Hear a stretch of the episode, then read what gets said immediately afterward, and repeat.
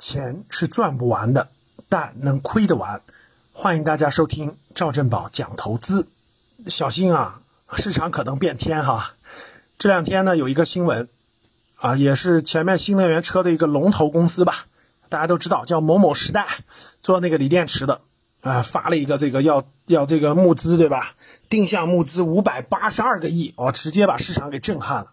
要知道各位，这个公司呢，虽然是热点行业。啊，热点公司，但它一年的利润，也就是一年的营收啊，营收才五百个亿，就营业收入才五百个亿，一年的利润大概也就是几十个亿。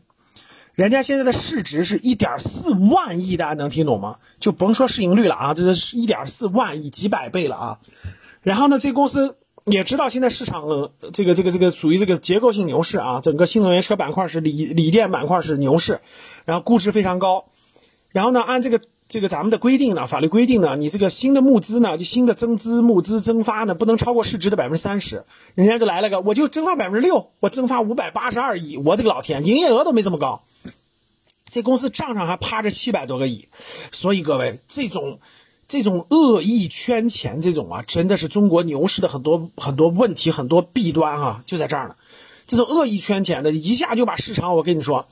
在这种情况下，还有很多炒股的人，很多炒股的人前面在这个公司上赚点钱的人还，哎呦，利好利好，真是晕了头了啊！稍微有点脑子、稍微有点知识的人都知道，这是极大的利，这个这这这这不是说利空了，这是市场可能要转化的一个重要标志事件啊！所以各位一定要清醒啊，绝对不能这个这个晕了头了啊，都跟炒股的一样，对吧？像这次五百八十二亿抛出五百八十二亿的这种呃定向募资。对市场是重大打击。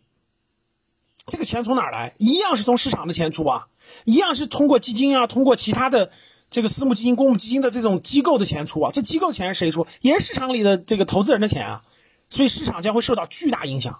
所以大家这点一定要慎重啊。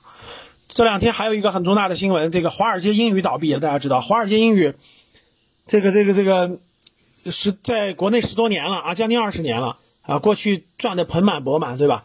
一个人学个英语要花几万块钱，我看新闻报道，很多人被忽悠的。最可气的就是很多人学个英语，被那个那个那个招生顾问忽悠的贷款，对吧？甚至有的贷二十万去学那个所谓的英语。